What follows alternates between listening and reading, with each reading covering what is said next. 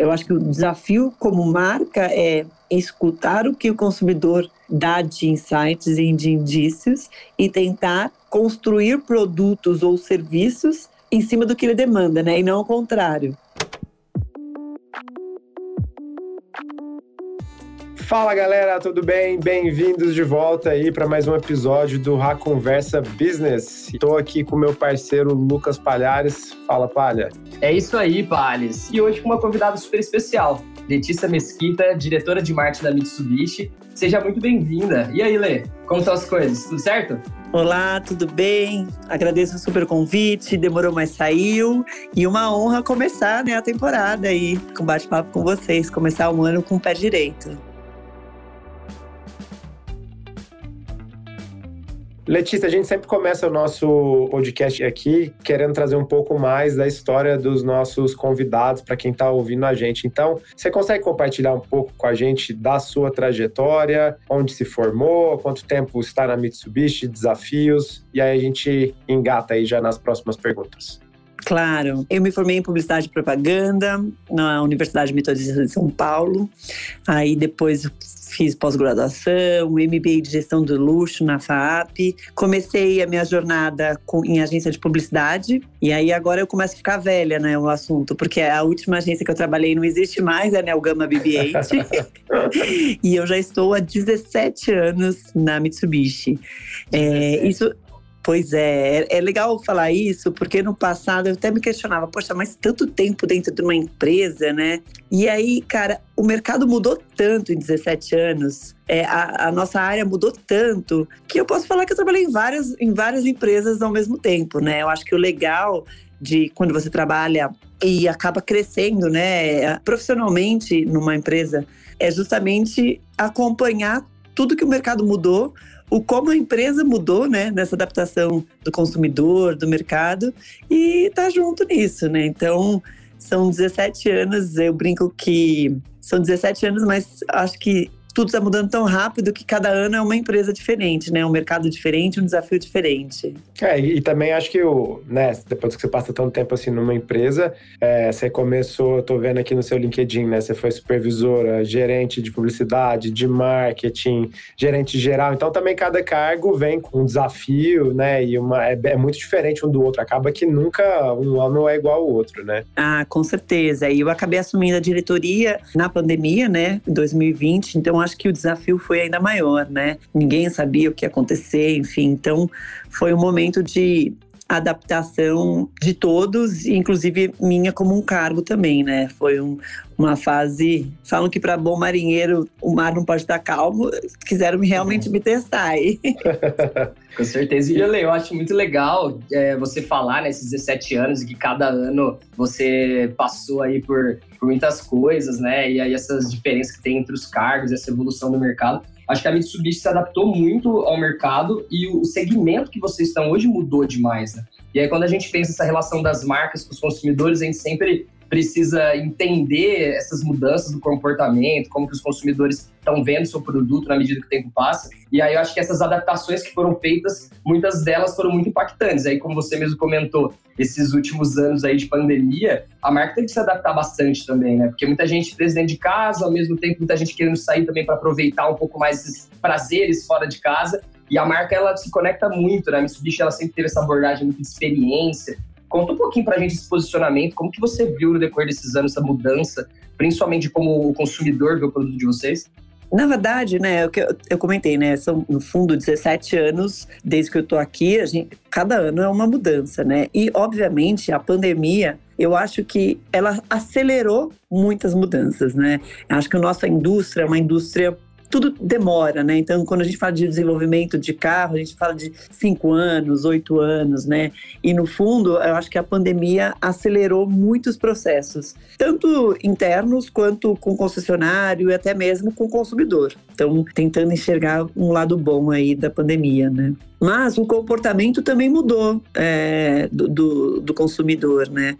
A gente até então falava muito que até que ponto as pessoas querem comprar carro, enfim. E aqui a gente percebeu que com o início da pandemia, surgiram dois, dois caminhos, né? Tanto um caminho do tipo, eu mereço, sei lá, a pessoa começou a se questionar muito da vida, do saúde, enfim, então entrou uma coisa do eu mereço, eu quero, eu vou, como também de segurança, né? Poxa, não posso mais viajar para fora do país, não sei como que funciona mais esse negócio do vírus, se eu pego um outro um Uber ou não, enfim, começaram a se questionar e foi até impressionante, porque chegou agosto, obviamente, a gente teve falta de produto no sentido de componentes, enfim, nós, não só nós, como todos os mercados, mas a gente começou a ver uma demanda de voltar a querer ter carro que eu acho que nem nós imaginávamos, né? Então, com isso, a gente começou a perceber que as pessoas gostariam de curtir a vida com segurança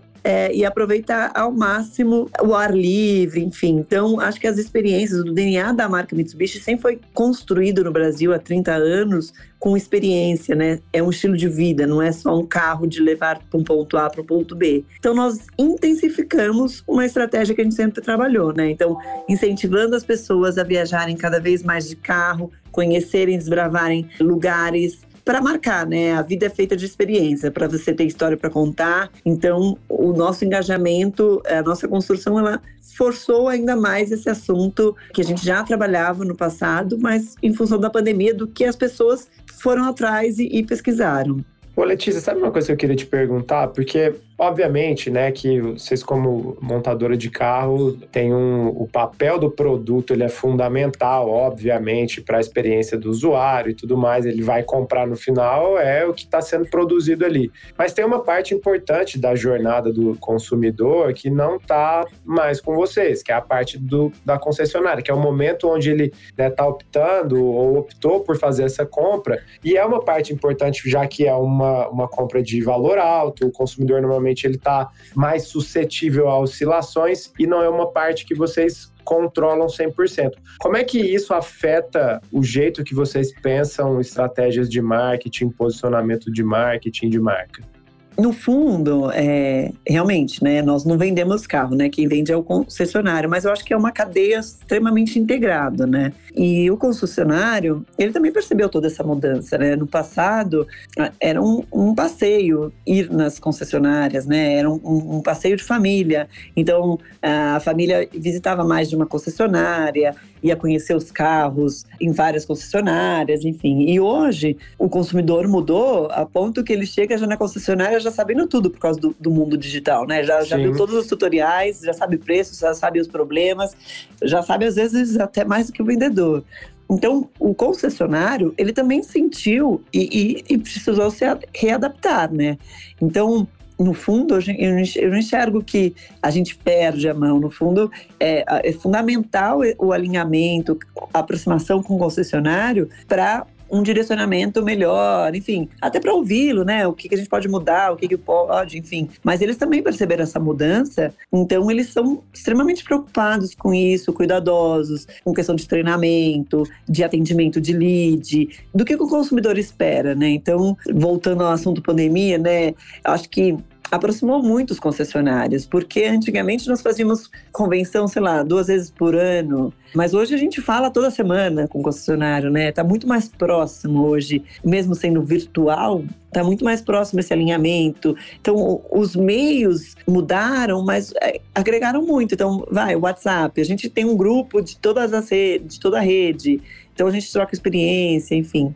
Então é, eu, eu não vejo, eu vejo que o concessionário percebeu toda essa mudança do consumidor. Então a gente juntos a gente escuta o que o consumidor deseja, né, e tenta obviamente atendê-los da melhor forma possível, né? Por exemplo, agora com a falta de carro de zero quilômetro, o mercado mudou também, né? Porque o seminovo foi muito valorizado. Sim por uma marca é ótimo, seminovo está valorizado. Então, o concessionário ele, ele acompanha essa mudança, ele, ele, ele fica atento aos milhares de, de informações que o consumidor ele, ele fala hoje, né, no mundo digital, é, e a gente tenta dar melhor assistência e adaptar os nossos serviços, nossos produtos para melhor realmente atender o consumidor, né? É muito interessante quando você fala é, que o consumidor já chega, né, sabendo quase tudo do carro. Às vezes ele já chega, inclusive, sabendo qual carro que ele quer comprar, né? E aí o atendimento acaba se tornando muito mais importante é, e com um papel muito diferente, né? A gente precisa se adaptar muito. E aí eu, eu tava pensando nessas adaptações em relação ao que o consumidor busca, é, e eu sei que o mercado tem se adaptado muito indo é, numa direção de ter assinatura de carro agora, né? não só a venda Sim. de carro novo e semi-novo. Como que foi essa mudança para vocês? Assim, vocês perceberam essa demanda do mercado? Teve essa leitura do mercado de que estava buscando é, carro por assinatura? E como vocês têm se adaptado? Já é um, um percentual importante aí da empresa quando a gente pensa nessas assinaturas de veículo? Hoje pela manhã eu estava conversando com outro diretor de marketing e realmente falando de, desse momento que nós estamos vivendo, né? Hoje a gente fala, né, que está na era da assistência. Na verdade, já até ultrapassou a era da assistência, né? O, o consumidor, ele berra, né? Ele está muito mais empoderado, que é muito mais legal, né? No fundo, né? No passado, que eu falo desses 17 anos, a pessoa se... Eu mandava uma mensagem para ele, ele sentava, tinha que levantar, no, assim, antes do controle remoto para mudar o que ele queria, né? Na televisão. Então, ele recebia muita informação e hoje ele está empoderado, ele tem um celular na mão, ele tem o, o que ele quer, no tempo que ele quiser, na hora que ele quiser. Então, acho que o desafio das marcas não é fácil, né? É super complexo. Não é assim, desenvolver um carro e vou vender a qualquer custo, né? O consumidor tá, ele te dá sinais. Então, essa de, poxa, não quero um carro mais, não quero comprar um carro. Então, o carro pode ser um serviço.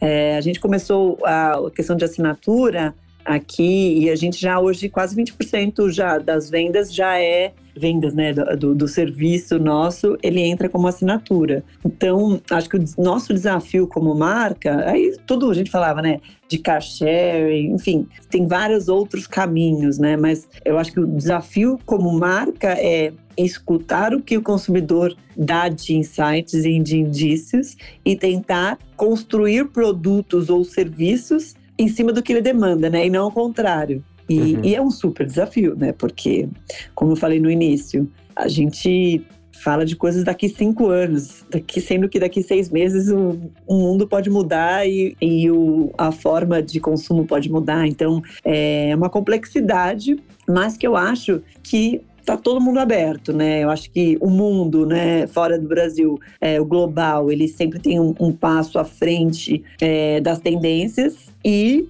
nós aqui, dentro do, do, do, Brasil, tem que tentar adaptar o máximo possível e ver como aqui, porque o Brasil é gigantesco também, né? Uma coisa é São Paulo, outra coisa é Rio de Janeiro, outra coisa é Norte, enfim. Tem várias demandas e a gente tem que olhar conforme o local, região, para se adaptar o máximo possível, né? Então, é complexo. Nós temos hoje carro por assinatura e a gente está tentando oferecer o melhor para o cliente sempre. Ô, Lê, já que você está falando sobre tendências, acho que todo mundo que está ouvindo aqui, que, que, se interessa pelo, pelo assunto, não como Palhares, que é fanático, obsessivo por carro, qualquer um que se interessa minimamente por carro, deve ter ah, três perguntas que eu, que eu separei aqui que se fazem gostaria de ter a oportunidade de fazer para alguém que é né, desse segmento para poder entender um pouco melhor. A primeira delas é carro elétrico. O que, que você acha que vai acontecer em relação a carros elétricos para o futuro? Vai ser seguir dessa forma que você comentou? A gente vai ter públicos distintos, uns que vão querer, outros não vão querer e vão se manter aos carros tradicionais? Ou você acredita que no futuro relativamente próximo todo mundo vai caminhar para a adoção massiva de carro elétrico? Pois é.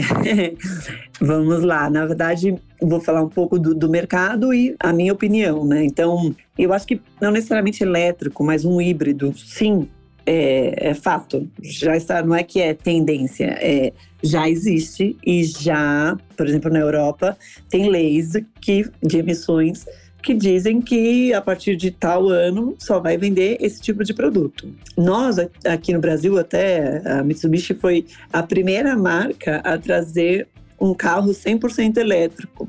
Só que a gente fez isso há mais de 12 anos, 10 anos atrás. Então ainda ele, ele era um carro, era um eletrodoméstico, né? Nem entrava no, nos IPIs da vida, nos incentivos, não entrava como um automóvel.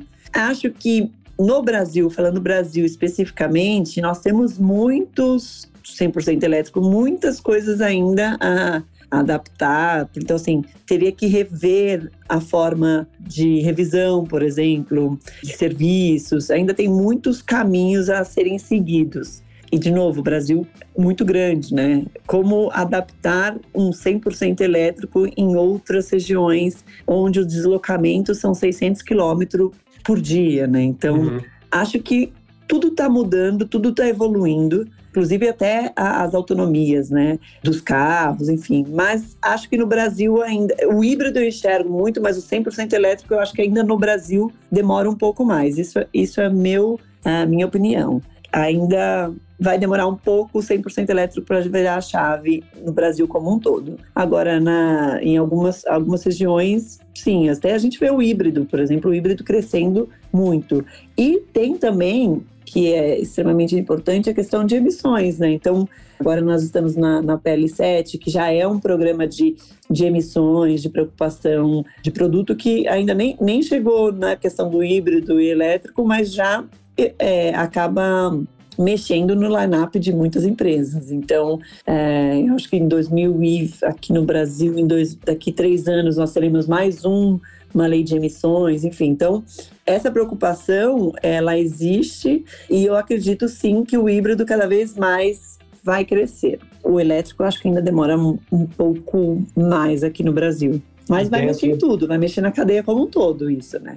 E, e, dentro do, desse tema, os carros autônomos, eu tenho um filho de 4 anos, né? Você acha que ele vai precisar tirar a carteira de motorista daqui 14 anos? Nossa, aí é assim, né? Eu acho que vai ter mercado para tudo, porque o prazer de dirigir, né, também, assim, eu acho que tudo na, na vida, assim como na sua na jornada do consumidor, tem para todos os tipos. E eu acho que vai continuar mantendo, mesmo daqui a 14 anos, para todos os tipos. Não acho que a gente vai virar, vai ter um monte de carro autônomo e vai ter carros voadores, mas terá também para aquele tipo de público que deseja. Mas enxergo que ainda o, o prazer de dirigir, pegar uma estrada, não, não tô falando trânsito, né? Pegar uma estrada, de explorar, eh, conhecer vários lugares, desbravar, eu acho que isso tá também no DNA de muitas pessoas. Então, não enxergo que um vai substituir o outro. Acho que, como tudo na vida, tem coisas que vêm para facilitar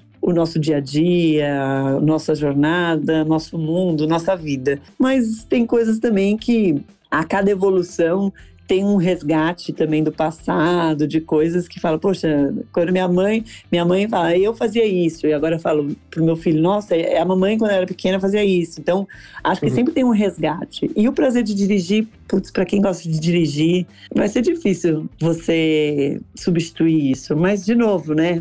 Putz, pergunta de milhões de dólares, né? Acho que, obviamente, a gente sempre fica muito atento atenta às tendências, às vezes até meio assustador, né? Essas novas tendências, né? O metaverso, enfim, a gente tem que estar tá sempre pensando na frente, sempre pensando em como a marca vai se preocupar daqui um tempo, daqui meio período, daqui um segundo, entendeu? Acho que esse é o, esse é o desafio de todas as marcas. Mas o que, que vai realmente acontecer a gente não pode virar uma Kodak, mas assim, saber o que, vai acontecer, a gente tem que estar atento às mudanças, mas saber exatamente aí é complexo.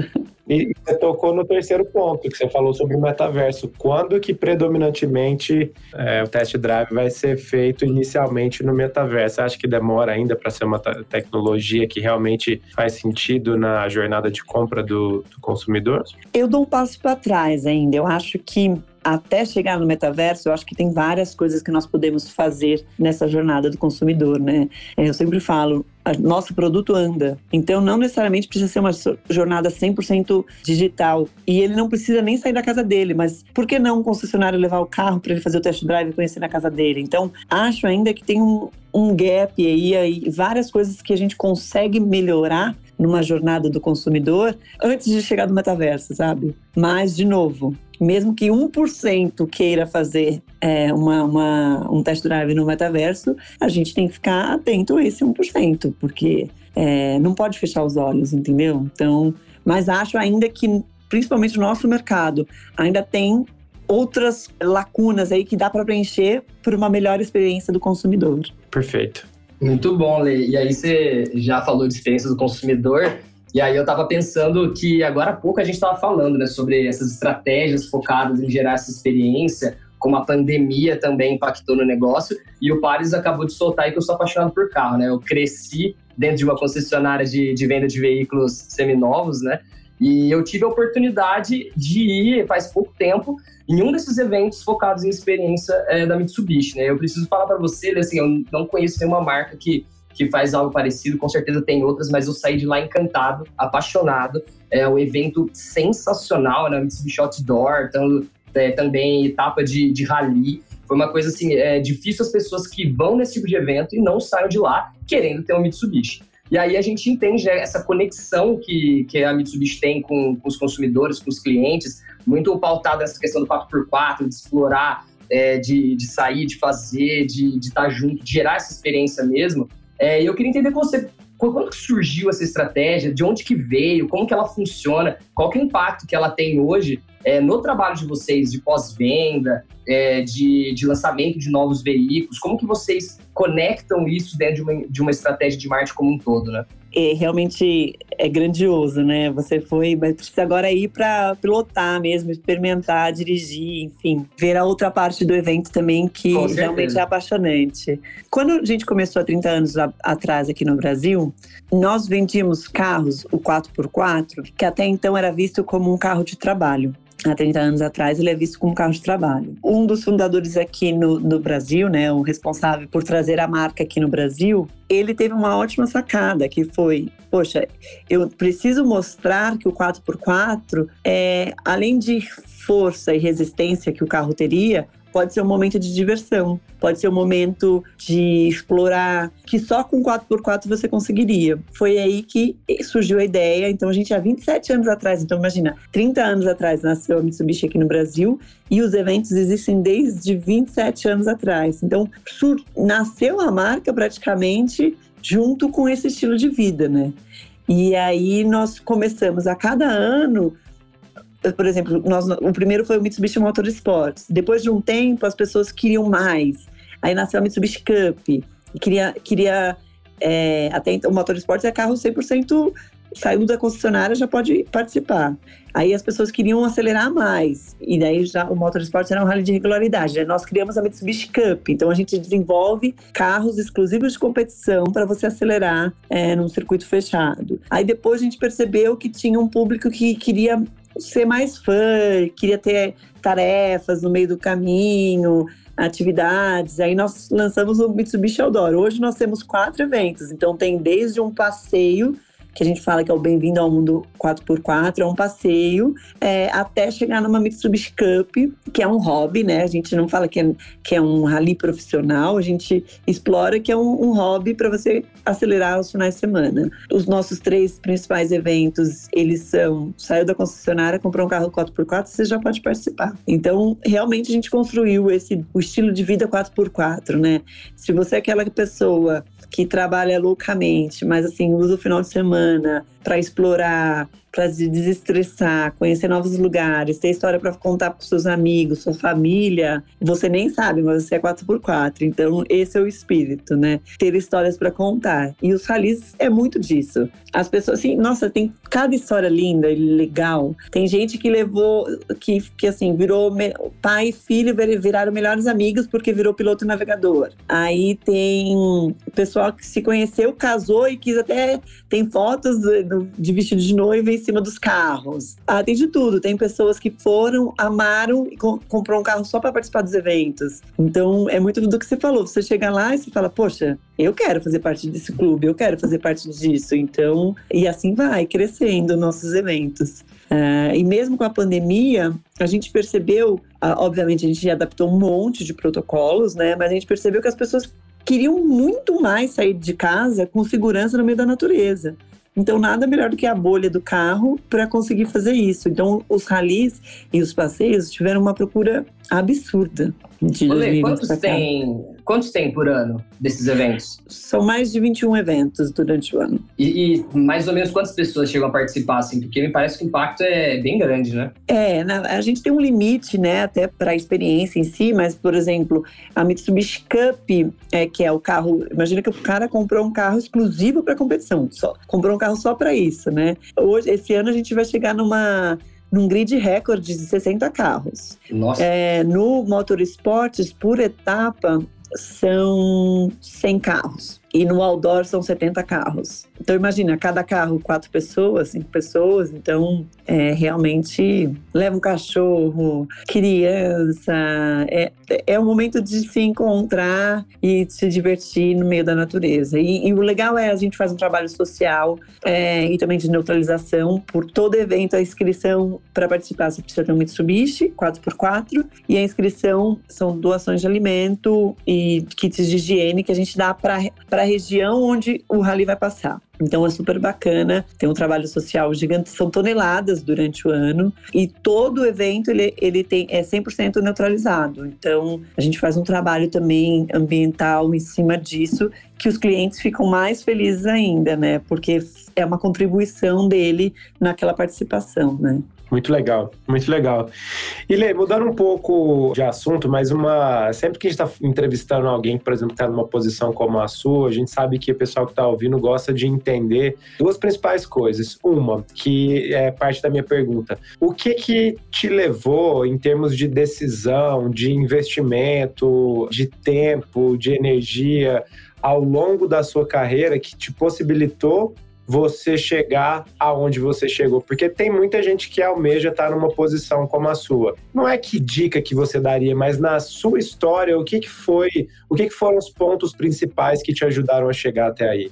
Primeiro, você tem um bom gestor, isso te inspira, né? Te ajuda a olhar para frente e, e ter uma referência profissional. Segundo, sempre estar tá bem informado, ficar aberto a tendências, mesmo que você ache que aquilo é uma maluquice, você tem que pesquisar, você tem que conhecer, você tem que saber. Estar aberto, assim, conversar com bastante gente, ter, eu acho que pessoas é tudo, né? Então, você parar para conversar com vários tipos de profissionais, ouvir opiniões diferentes, enfim, tá, tá aberto a toda essa movimentação, acho que é fundamental para você ir se construindo, né? E quarto, e, e no fundo, eu falo que é um dos mais importantes, cara, trabalha, trabalha, acredita no seu coração, trabalha. Seja positivo, trabalhe de coração aberto, venha feliz pro trabalho e entrega o seu melhor, entendeu? Porque assim, minha avó, uma sábia, ela sempre falava: se você precisar pedir ajuda para alguém, peça para a pessoa mais ocupada, porque essa pessoa vai arranjar um tempo para te ajudar. Agora, para a pessoa que não tem nada, que só reclama, ela vai reclamar e não vai te ajudar. Então, assim, é isso. Trabalha, trabalha, trabalha. É, saiba o seu limite, mas assim, trabalha. Nada cai do céu faça de coração aberto, entendeu? Acho que é isso. Eu entrei aqui na Mitsubishi e minha chefa direta era a filha do dono.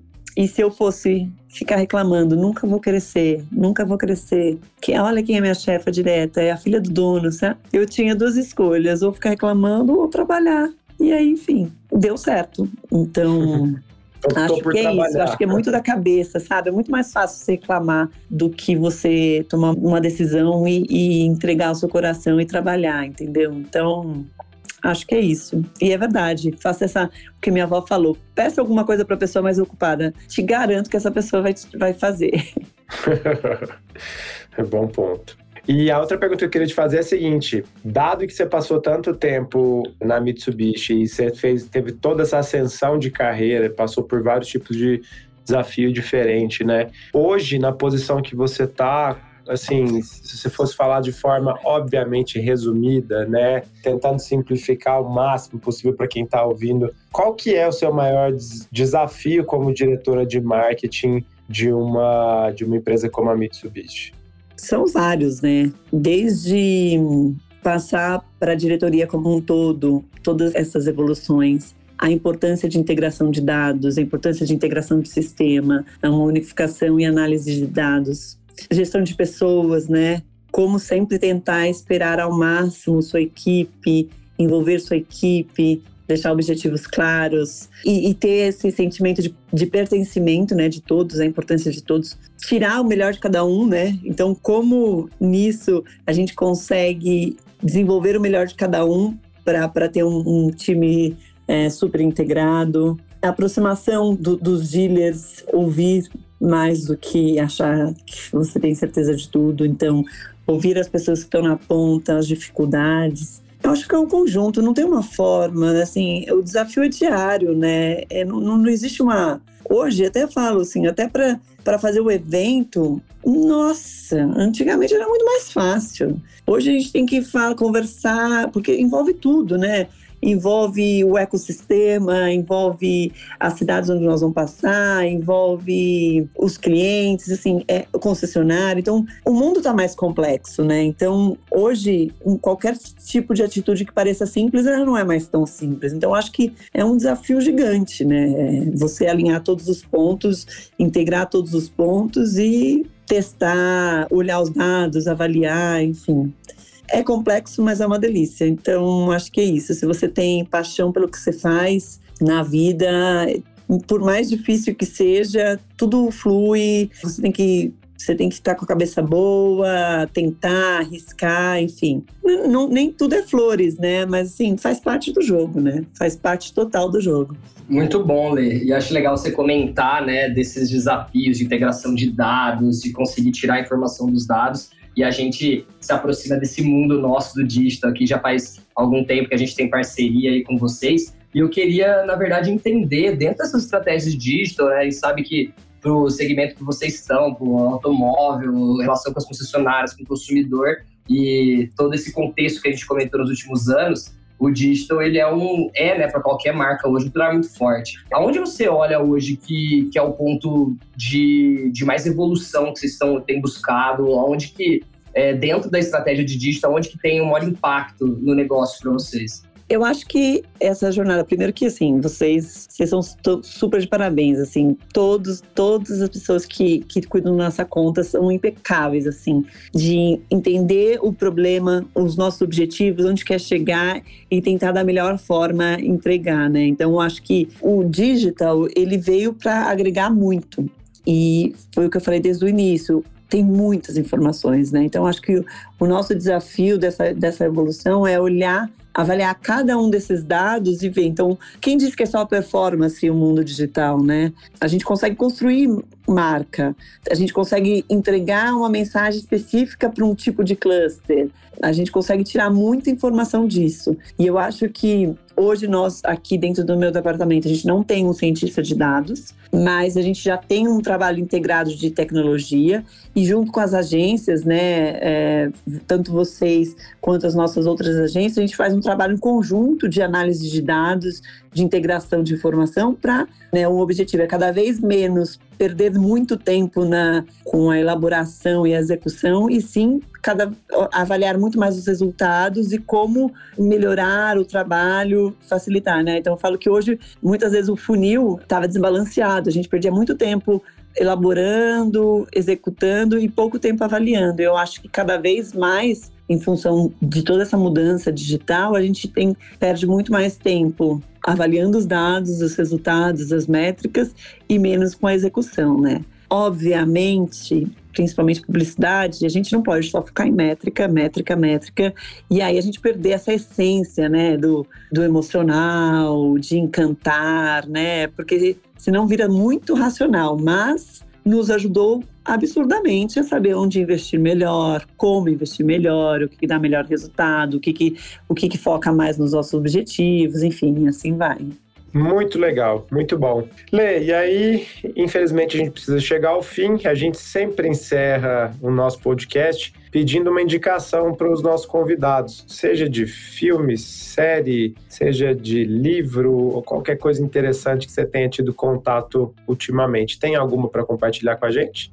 Nossa, eu sou péssima de nome dessas coisas, assim. Nenhuma série daquela que você assistiu recentemente falou, pô, essa série é legal. Gente, hoje eu tenho um filho de quatro costuma... anos. É difícil, né? Quando eu começo a assistir uma série, eu não sei o que acontece, que eu capoto. Eu não consigo mais acompanhar todas as... E aí me dá até uma ansiedade, porque todos meus amigos assistiram séries, leram não sei quantos milhões de, de é, de filmes. Eu viajei até esse semana passada, eu viajei e aí eu assisti as coisas mais nada a ver do universo no, no avião durante todas essas minhas 14 horas, assim, para relaxar a cabeça, assim. Então eu, eu vou ficar devendo essa. Mas com certeza, quando eu terminar aqui, eu vou falar, putz Lembrei, por que não falei não, essa? Eu... Por que não falei daquela? Por que não falei. É, assim... Eu ia perguntar, onde você busca conteúdo, assim, né? Sem precisar de uma indicação. Você é mais de livro, mais de ler blog, de podcast, de fazer network? Para qual caminho que você vai, assim, para buscar esse conteúdo é, que você usa mesmo no seu dia a dia? Por incrível que pareça, eu leio o jornal ainda, assim por incrível que pareça, eu acho que é o meu momento ali. Então, eu leio o jornal Estado de São Paulo e o Valor Econômico toda manhã. Gosto de revista.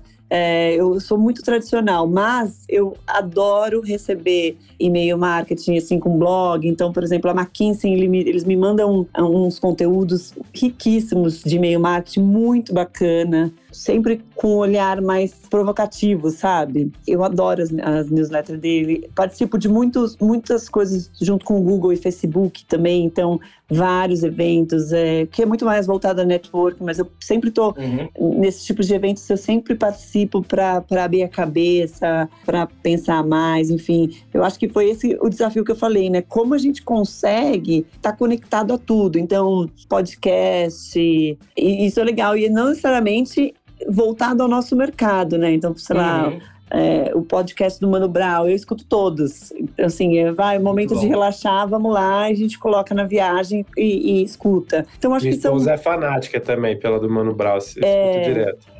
Meu marido, ele, meu marido também é do mercado, então, cara, ele é meu coaching também. Então, assim, uma enciclopédia, cara, ele sabe tudo, sabe todas as. Daí vira e mexe, ele que fala, nossa, você chegou a ver isso? Aí ele vai lá e me encaminha, enfim. Então, eu acho que o legal que hoje o conteúdo está em todos os lugares, né? Seja no Spotify, seja no, num site específico, num portal específico, enfim. Você tem tanto lugar que eu acho que é essa ansiedade, né? De tipo, você falar, você tem Netflix, você tem. Meu, não, de streaming você tem tudo, né? Então, assim, eu acho que chega até no momento que você fala, cara, não vou dar conta disso tudo. Não, não, como é que eu vou conseguir acompanhar tudo isso, tanto conteúdo. E esse vai ter que ser o nosso discernimento. Calma, né? Vamos olhar, focar específico, mas ser curioso da vida como um todo que, que é legal. Acho que é isso. Maravilha, Lê. Muitíssimo obrigado por aceitar o nosso convite. Muitíssimo obrigado aí por estrear junto com a gente a temporada de 2022. Espero que você tenha gostado de bater esse papo com a gente.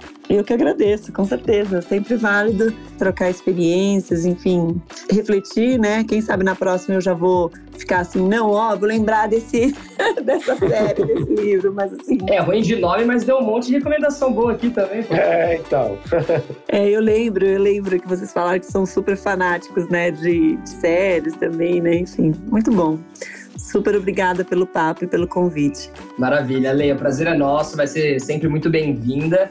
E, Pales, chegamos ao fim aí de mais um. Lembrar para o pessoal que está escutando a gente em todas as plataformas de podcast, sigam a conversa para saber das atualizações aí, nossa editoria Business. Nas próximas semanas aí temos outros episódios, né? Então, gente, um abraço para vocês e até mais. Tchau, tchau. Um abraço, galera.